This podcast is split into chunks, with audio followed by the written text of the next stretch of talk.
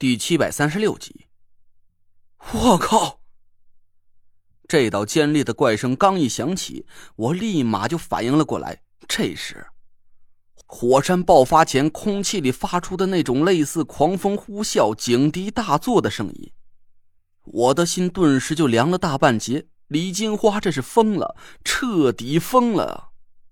他竟然打算违背天道，强行激发火山口里的纯阳之气，造成火山再一次爆发。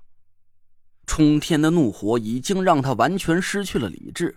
他这么做会严重触犯天条，所要承受的天谴绝不仅仅是废除法力，或者是灵魂压入阴司受苦受罪这么简单的事儿了。他确实是可以用这种办法杀掉我们五个人。现在我已经感觉到脚下的火山口深处正在不停的翻腾起灼热的巨浪。就算我们五个人插上翅膀，也绝对来不及逃走了。但火山一旦爆发，上天就会降下九道天谴雷霆，当场把李金花身体里的魂魄给炸得连一丝渣渣也剩不下。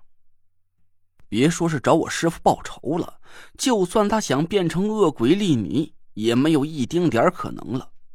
李金花癫狂的嘶声大笑起来，巨大的火蚕骨也在他法力的催动下不停的扭着身躯，冲天的火焰从火长骨嘴里四下喷溅，一瞬间就把他身前的纳若兰吞没了。几道惊呼顿时四下响了起来。我刚想站起身冲进火海里把纳若兰拖出来，但就在这个时候，唰的一下，郭永哲身上的八根乌金针突然白光消散，尸油蜡烛上的那点火猛地一抖，竟然直直的从中而裂。尸油蜡烛瞬间变成了一滩粘稠的黄色液体，还没等我反应过来，就迅速的被四周的烈火吞没蒸干了。我的瞳孔猛地紧缩了一下，唯一的一条生路也被切断了。火光冲天，厉啸刺耳，我只感觉身上的皮肤每一秒钟都在迅速的紧缩并裂，一股股灼热的剧痛无处不在的侵蚀着我的每一根神经。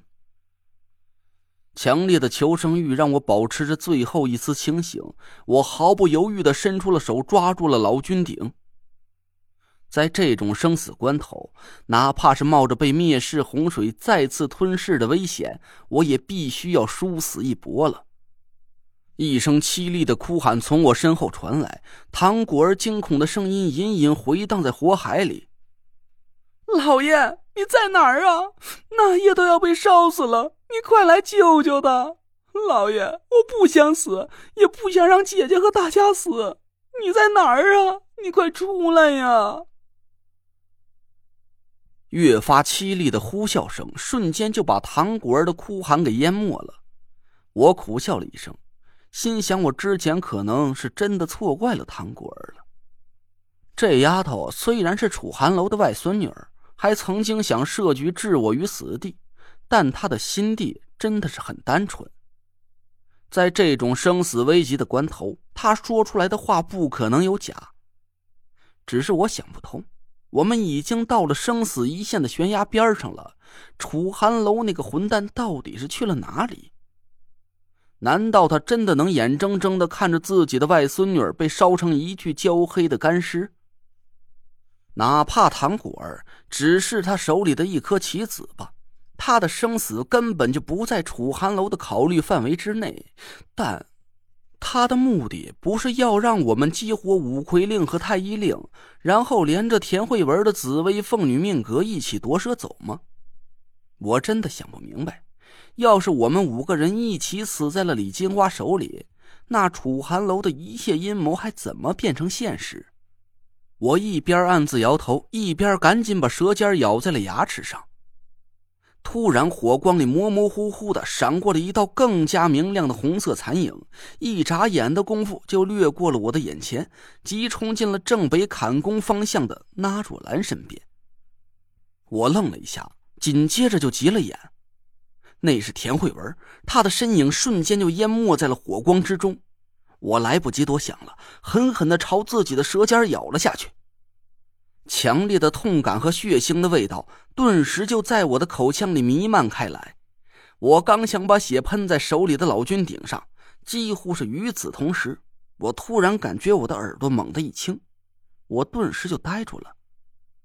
我这是聋了吗？刚才还围绕着火山口不停旋转的那道越来越尖利的啸叫声，怎么听不见了？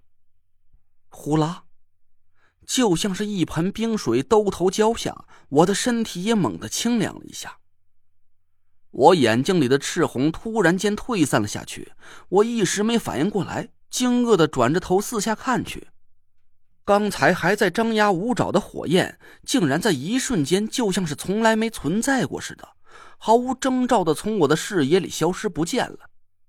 取而代之的是让我瞠目结舌的一幕场景：李金花。田慧文、那若兰还有火残谷，就像是切换了一个电视频道一样的出现在我眼前。李金花的眼睛瞪得足有拳头大小，不敢置信的四下转着头看着一片空荡的火山壁，满脸都是惊恐的神色。田慧文却好端端的站在一边，冷眼看着李金花，而那若兰。扑倒在地上，身下压着那条肉乎乎的大棒蚕，两条粗短的手臂死死的搂在火蚕骨的脖子上，呲着一口白森森的大牙，恶狠狠的瞪着李金花。臭婆娘，想烧死你那爷！我呸！老了，麻利儿的认输投降，不然那爷一口咬死你的大宝贝儿。到时候啊，这里的纯阳阵眼一破，整个阴阳两地就都不存在了。你姐俩一个也别想活下来。李金花张着大嘴看着那若兰，可能是这一幕来得太过突然了，她呆呆的站在原地，身子抖得越来越厉害了。火蚕骨不停的拼命蠕动着身子，想要把那若兰给甩下去。那若兰转头朝着火蚕谷尖叫了一声，刚才还在甩头摆尾的火蚕谷顿时身子一僵，乖乖躺平，直挺挺的一动也不敢动。莫莫杀我的蚕儿！你放开他！你放开他！李金花突然发疯一样的跳了起来，凄厉的嚎叫着朝那若兰冲了过去。站着！那若兰让李金花癫狂的模样吓了一跳，她赶紧大吼一声，张开嘴对准了火蚕骨的脖子，作势要咬。火蚕骨猛地抽抽了一下，李金花就像是突然被人点中了穴道，一下子就停住了脚步。那若兰眼神凶狠，龇牙咧嘴的回过头来，活像是一只护着神的狗。